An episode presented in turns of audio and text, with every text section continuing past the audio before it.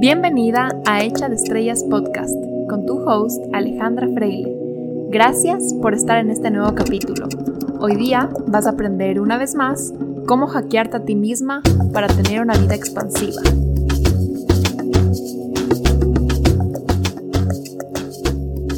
Hola, hola con todos. Espero que se encuentren súper bien.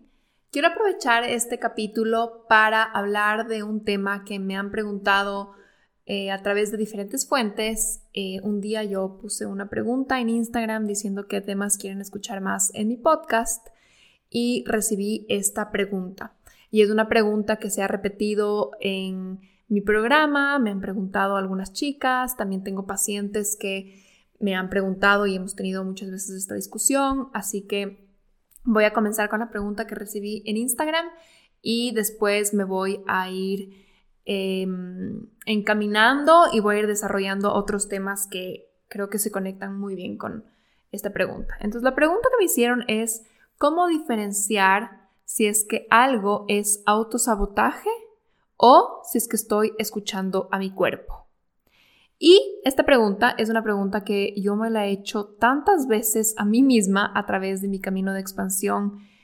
Eh, cada vez que estoy frente a una situación en que quiero parar de hacer algo o quiero cambiar de rumbo o como que algo no me suena o algo está un poco incómodo, me pregunto cómo puedo reconocer si lo que estoy haciendo es autosabotaje, también conocido como resistencia, o si es que es en verdad mi intuición guiándome y eso es lo acertado para mi camino. Por ejemplo, parar o cambiar de planes o dejar de hacer algo o cambiar de rumbo. Entonces, por ejemplo, vamos a ver algunos ejemplos bien simples para que entiendan claramente qué es lo que estoy tratando de decir.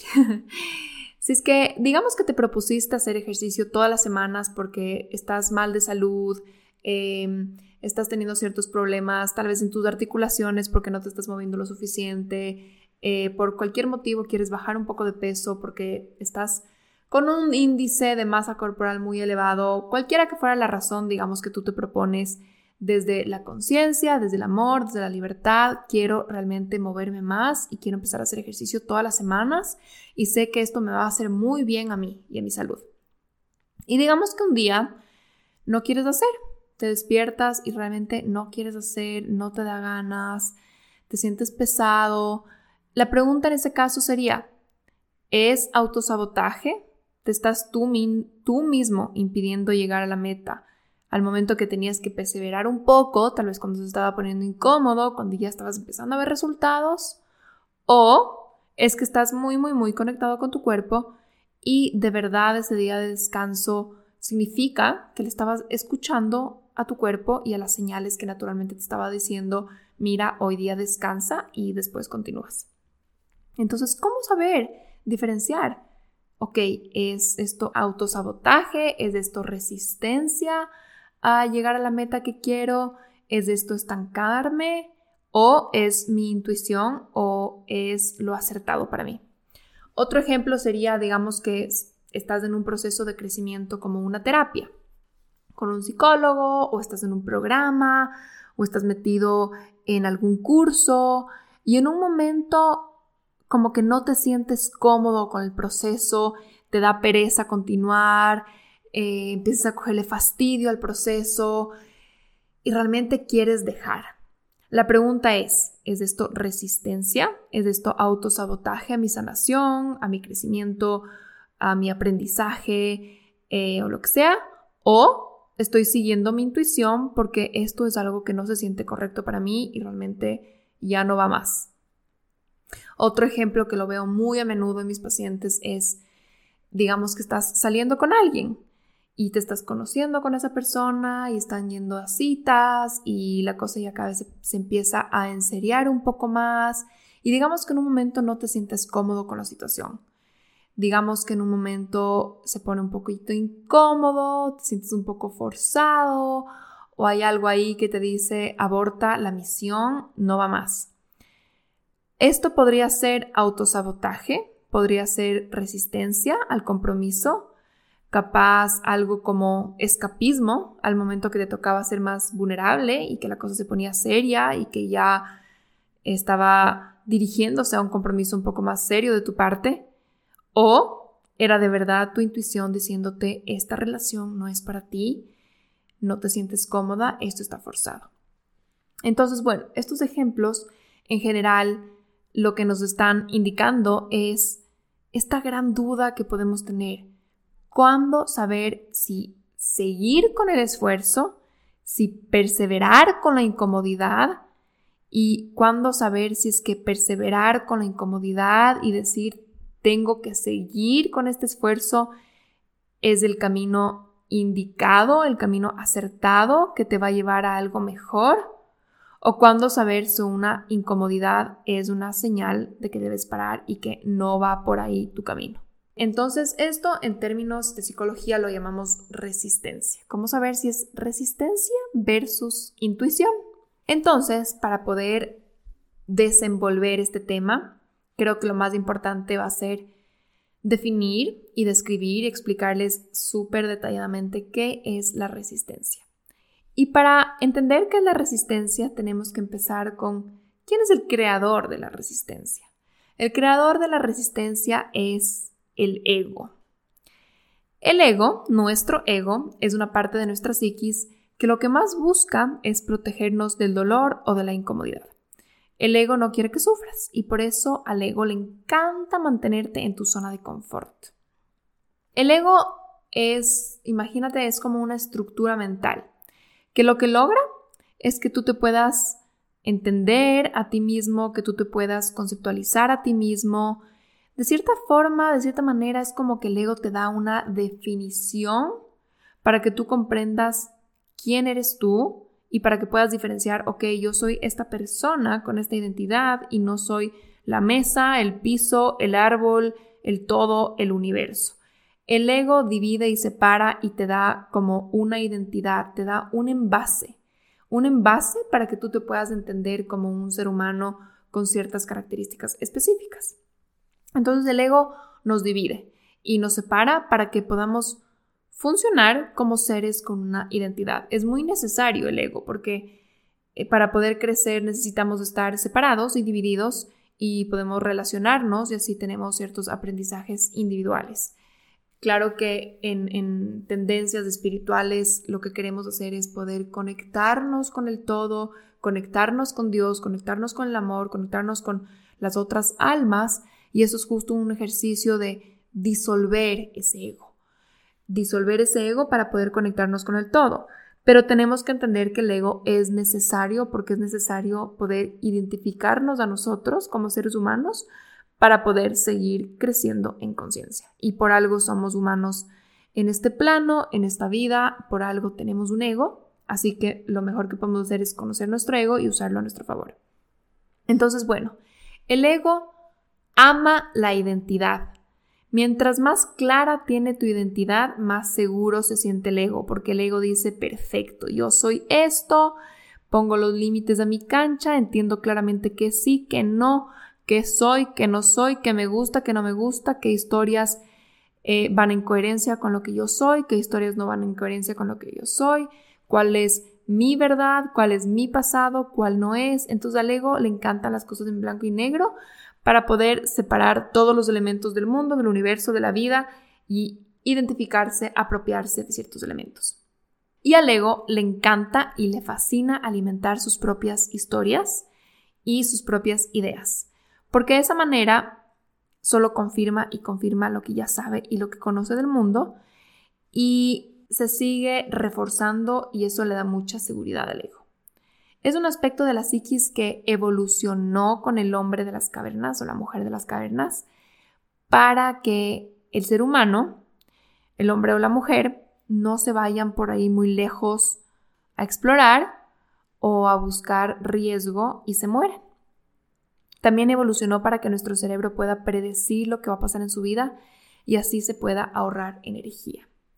Entonces, quiero que te imagines el hombre y la mujer primitivos ellos por naturaleza, instintivamente, eran curiosos, porque mientras más curiosos, más aprendían, más exploraban y más iban como ganando terreno y más evolucionaban. Sin embargo, el ego se desarrolló para proteger que no se vayan muy lejos y que no cometan estos riesgos gigantes que les haga después morirse. Lo que hoy día se traduce como no querer salir de la zona de confort, porque ya no somos hombres y mujeres primitivos que vivimos en una cueva y tenemos leones que nos quieren comer. Entonces, ahora el ego lo que hace es nos protege de salir de la zona de confort. Y por eso el ego está eh, creado, creo que se construye alrededor de lo que la psicología cognitiva describe como las creencias o los pilares. Entonces las creencias, esto que son los core values o los beliefs, como lo describe la psicología cognitiva, son como estas grandes estructuras que se instauran en la psiquis y después tú solo quieres repetir y repetir eso que ya conoces y de ahí parte todo este gran tema que son las creencias limitantes, que muchas de esas creencias que instauramos en algún momento son limitadas, no son verdad, nos impiden ver eh, una nueva verdad, una nueva perspectiva, etcétera, etcétera. Pero hoy día no voy a describir el tema de las creencias limitantes. Simplemente quiero que sepas que el ego se construye y se desarrolla y creo que está como entretejido alrededor de lo que son las, las creencias o los pilares que tú tienes en tu psiquis acerca de ti mismo, del mundo, etcétera. Entonces, el ego, como no quiere salir de la zona de confort porque tiene miedo de que te mueras, tiene miedo de que sientas dolor, el ego no quiere que sientas dolor, no quiere que sufras, el ego quiere que estés seguro más que nada, quiere mantener esta falsa seguridad siempre y quiere poder predecir lo que va a pasar. El ego y el cerebro en general le encanta predecir lo que va a pasar a futuro. Entonces el cerebro tiene como estos atajos mentales, que otra vez son estas creencias, que ya sabe exactamente qué esperar de ciertas situaciones o tiene estos como mapas mentales en donde después a través de tus mapas mentales puede predecir lo que va a suceder.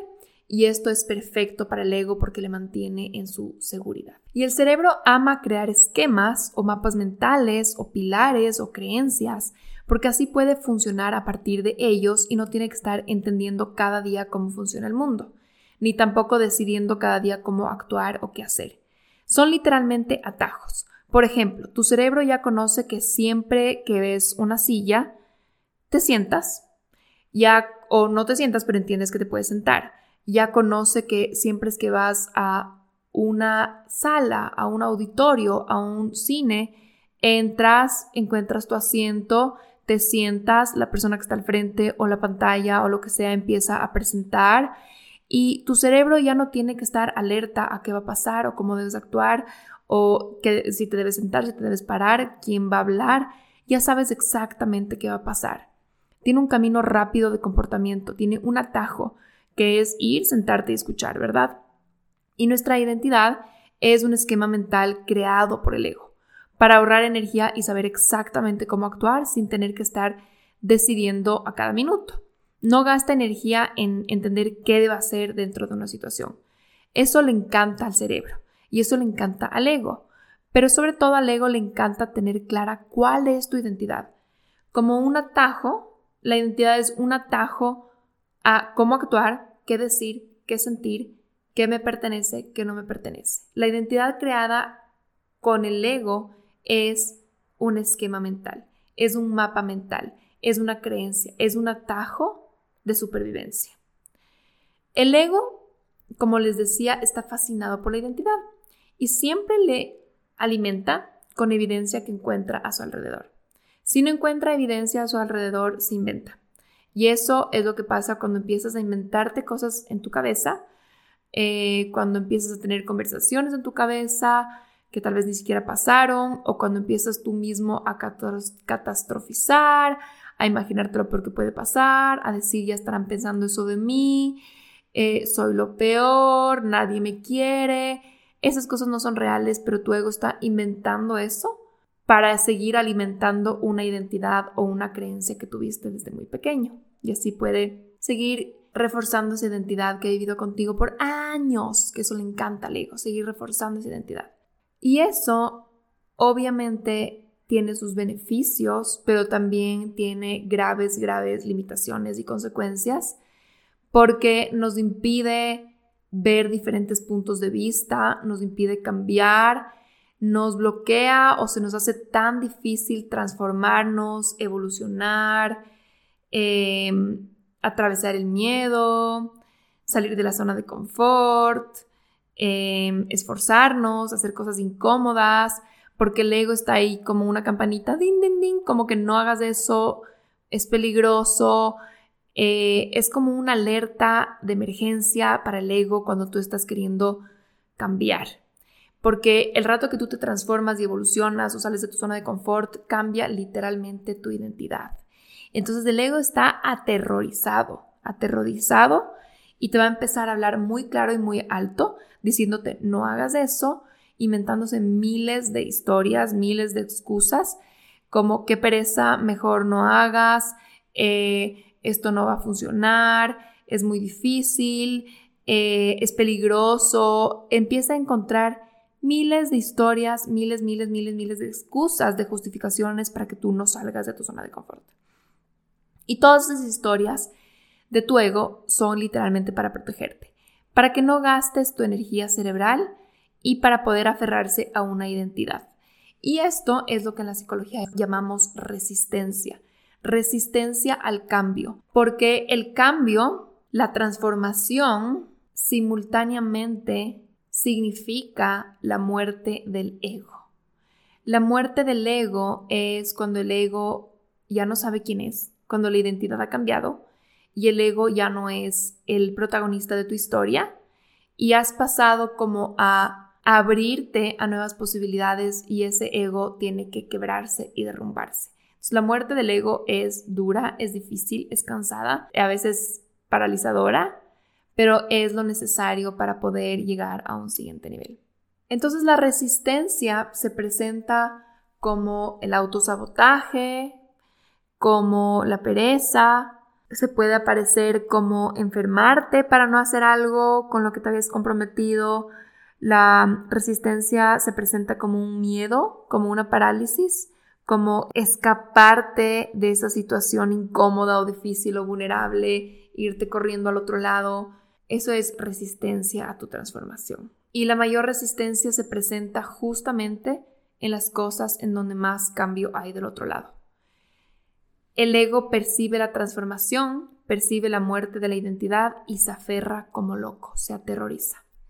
Y algo que me enseñó uno de mis psicólogos y maestros es que la magnitud de la resistencia es equivalente a la magnitud de la transformación.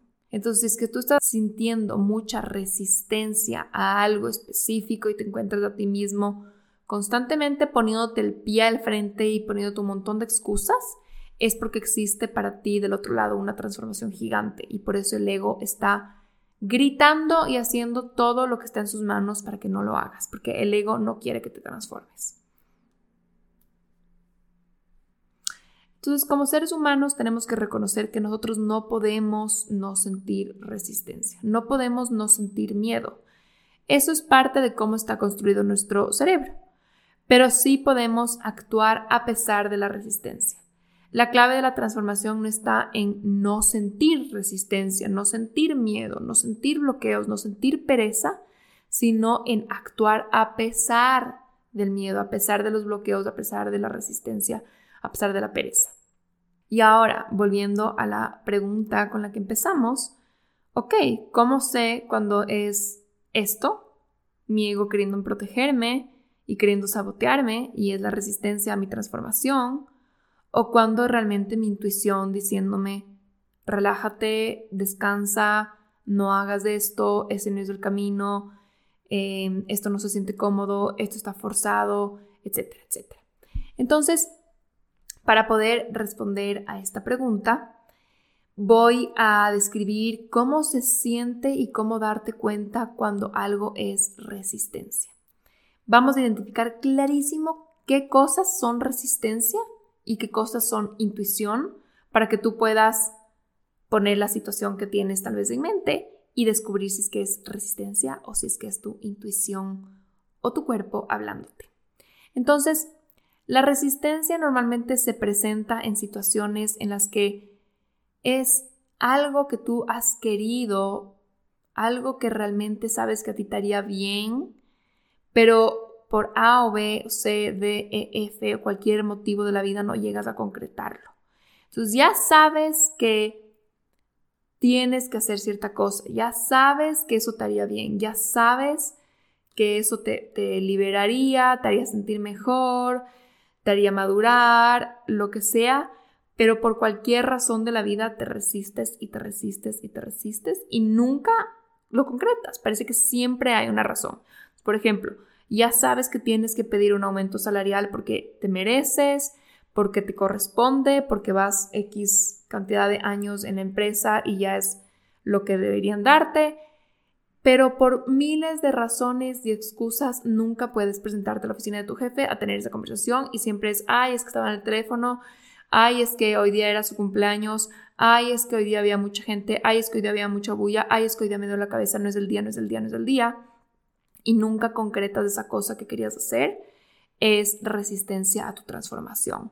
Y en ese caso, tal vez te digas, ok, pero ¿por qué es que mi ego se quiere quedar en este trabajo sin que me paguen lo suficiente?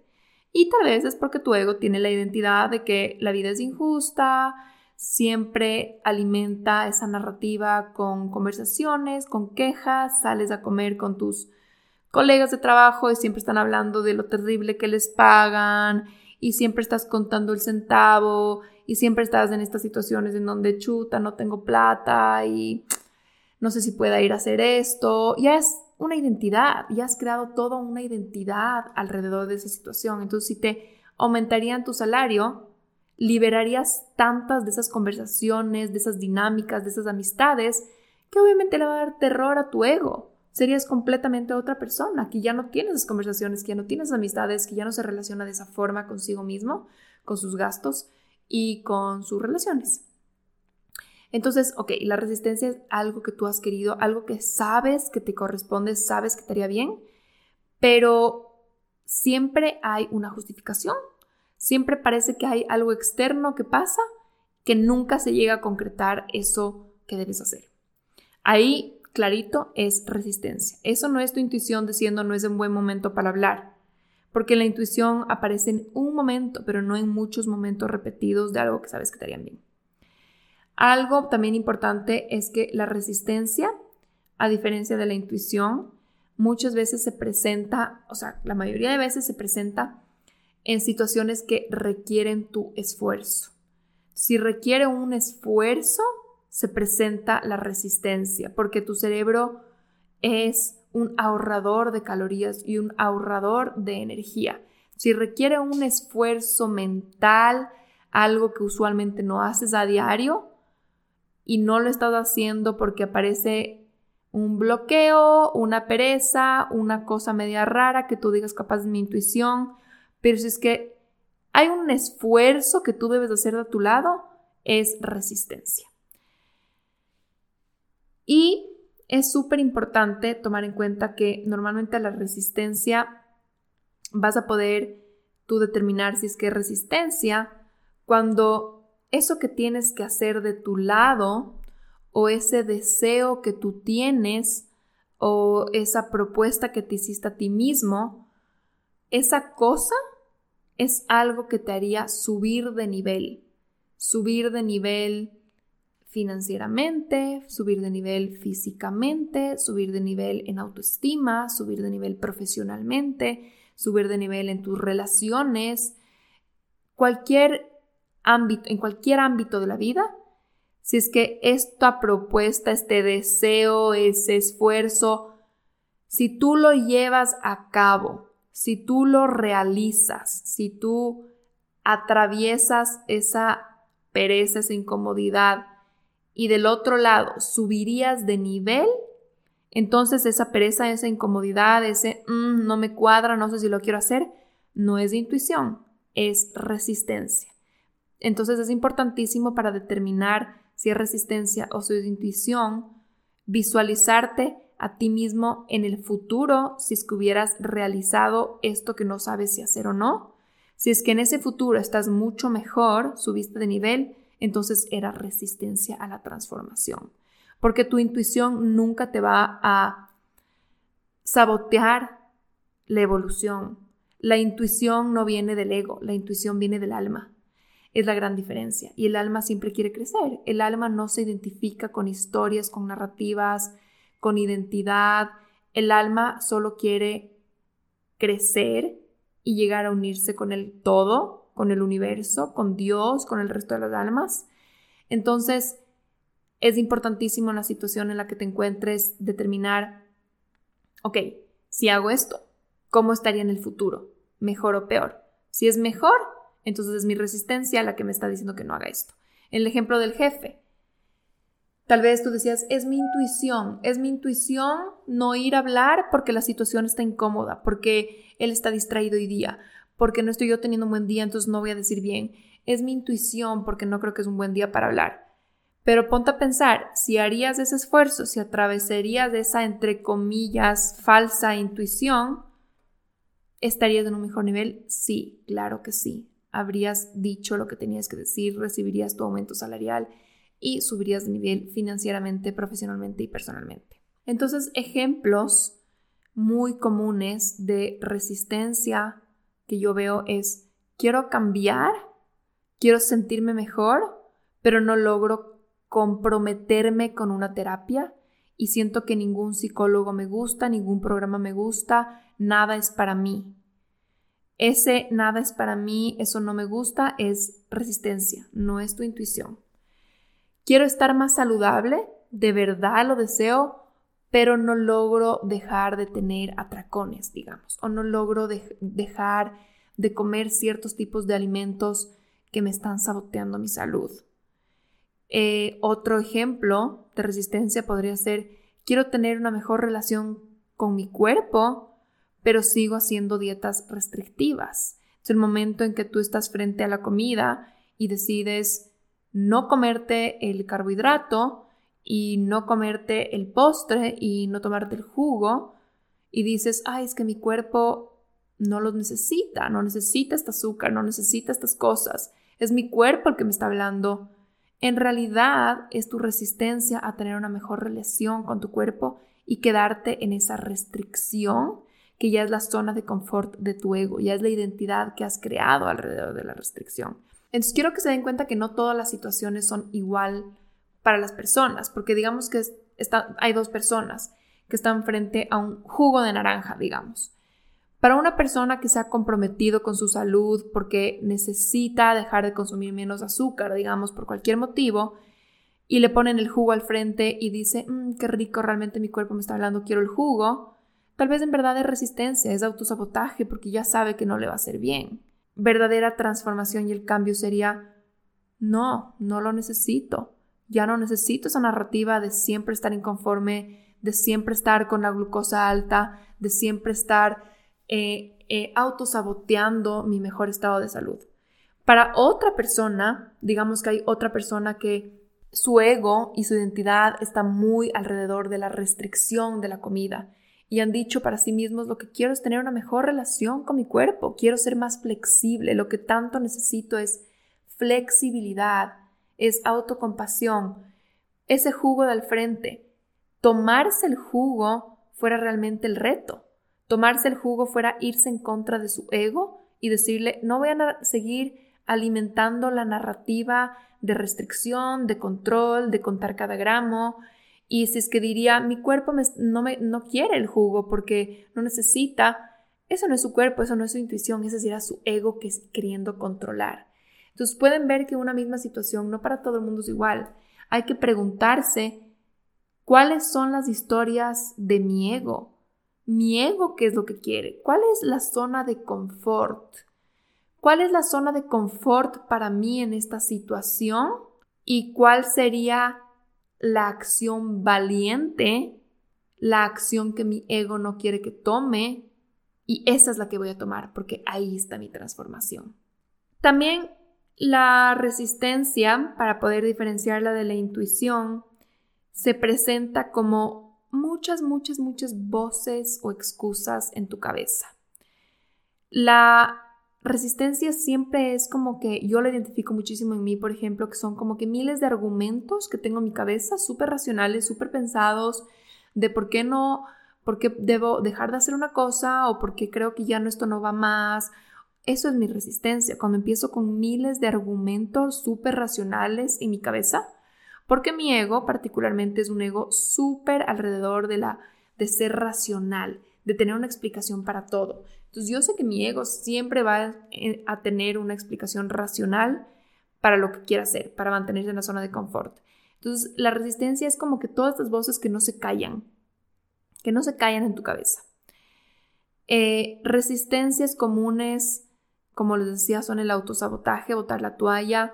Muchas veces es enfermarse y usar la enfermedad como una excusa, una gripe, un dolor de cabeza, un dolor de barriga para no ir a la reunión incómoda, para no ir al entrenamiento, para no ir a ver a un familiar con el cual tal vez estabas peleado, para no tener una conversación vulnerable. Todos los síntomas físicos, la enfermedad física muchas veces es resistencia a hacer esa cosa que te, que te daría y que te traería una transformación. La resistencia puede también presentarse como olvidarse, olvidarse de la reunión, olvidarse de hablar, olvidarse de ir a tal lugar.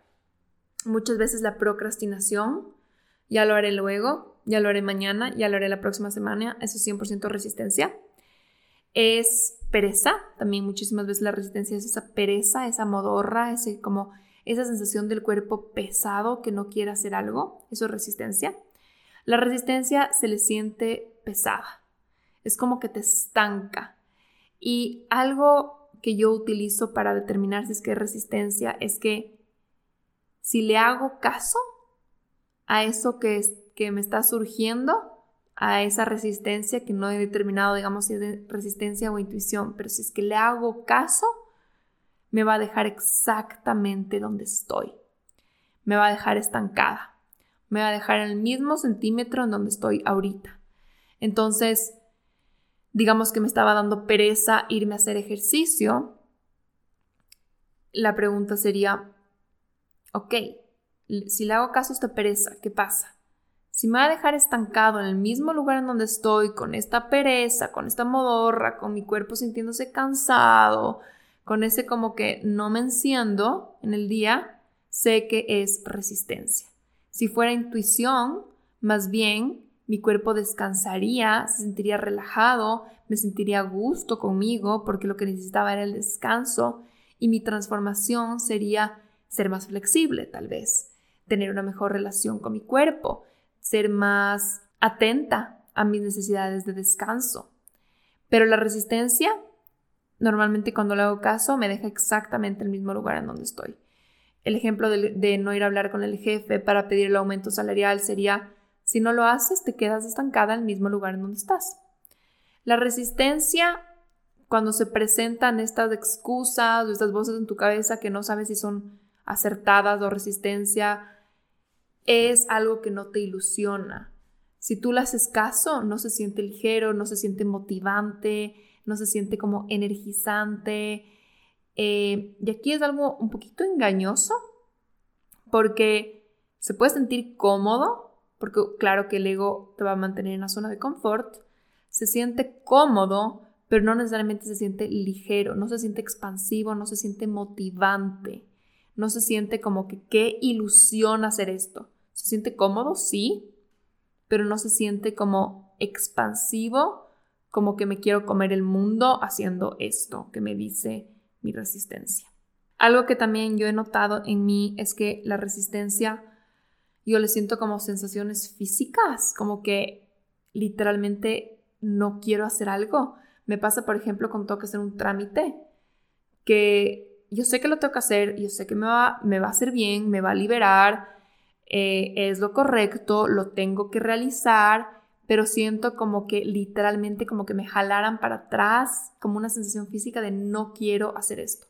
Y me ha pasado en la terapia con mi psicólogo que a veces cuando me tocaban las sesiones más incómodas, las sesiones más importantes, porque eran de los temas tal vez como más pesados, más contundentes, donde más trabajo necesitaba, yo sentía un montón de resistencia. Quería cancelar la cita, no quería, quería botar la toalla, decía esto ya no me está funcionando, sentía un montón, montón, montón de resistencia.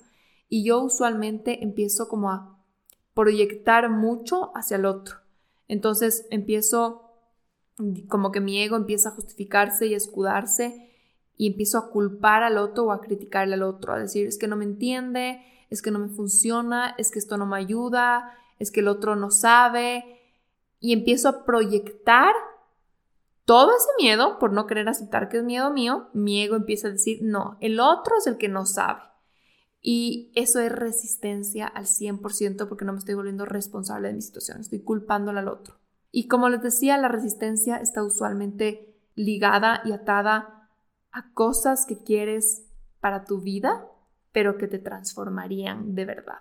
Y la resistencia, último tip que les puedo dar para determinar si es que es resistencia, es que evitan o impiden tu libertad. Y ahora cómo determinar si es que algo es tu intuición, si es que es escucharle a tu cuerpo, si es que es tu sabiduría interior, si es que es una señal de Dios o del universo. Entonces, la intuición o las señales normalmente son algo que surgen en un momento, en un momento indicado como una claridad. Simplemente surge esta noción, esta idea, esta sensación y se siente muy liviano. No es algo, como les decía, como la resistencia, que son un montón de ideas, argumentos, contraargumentos, racionales, no racionales en tu cabeza, todas tus excusas. Simplemente son como una certeza que surge en un momento indicado y se siente muy liviana.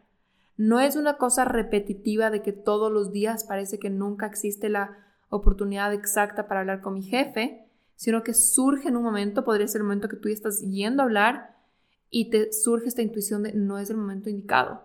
Pero si es que eso ya es todos los días, eso ya es un patrón, eso ya es tu ego resistiéndose, porque la intuición es en un momento, es una verdad, una certeza que llega a ti, no es que está dale, dale, dale, dale, dale todos los días diciéndote eso. La resistencia como les decía, se puede sentir cómoda a veces, cómodo quedarte en eso, mientras que la intuición se puede sentir incómodo. Se puede sentir incómodo hacer eso que te dice la intuición, pero si le haces caso, sabes que te lleva a otro sitio, sabes que te llevas a otro nivel. Entonces también puedes hacer ese ejercicio. Si le hago caso a esta vocecita adentro mío, ¿Dónde voy a estar mañana? ¿Dónde voy a estar en un mes? ¿Dónde voy a estar en un año? Si te lleva a otro nivel, si puedes ver una transformación, es una intuición, es una sabiduría, es una señal. Y normalmente cuando tú recibes de estas verdades, de estas certezas de tu intuición, de Dios, de lo que tú le quieras llamar, o simplemente una verdad, un camino, una señal, algo que se siente claro, te impulsa, te motiva, te energiza, se siente ligero no se siente como que te quedas estancado. Y algo que yo me he dado cuenta es que usualmente, por ejemplo, a mí me surge la intuición en un momento, un momento llega esta verdad o llega esta señal y a continuación de esa intuición aparece la resistencia a hacer su trabajo. Entonces, digamos, les voy a dar un ejemplo que me voy a inventar en este minuto. Digamos que me llega esta intuición de que tengo que dejar de comer carne y me tengo que hacer vegana. Y me llega esta intuición, como que hay algo ahí que me llama y que digo, hay algo ahí para mí, quizás una sanación para mi cuerpo, hay algo. Entonces me llega esa verdad y a continuación, los próximos, las próximas horas, los próximos días, empieza mi ego, no, pero ¿cómo va a ser? No vas a tener suficiente proteína, te va a dar anemia, no vas a poder hacer el ejercicio que te gusta, te vas a bajar de peso, te vas a subir de peso. Empieza mi resistencia, mi ego, hablarme, hablarme, hablarme, a poner todos estos contraargumentos para que no haga eso. O digamos que yo digo, de verdad, mi intuición me dice, esta relación no es para mí, algo no se siente correcto aquí esta relación está forzada, no me siento cómoda con esta persona, mi intuición me dice como que mm, esto no es por aquí. Llega en un momento, llega esa verdad en un momento y después empieza la resistencia. ¿Cómo va a ser? Eh, ¿Te vas a quedar sola?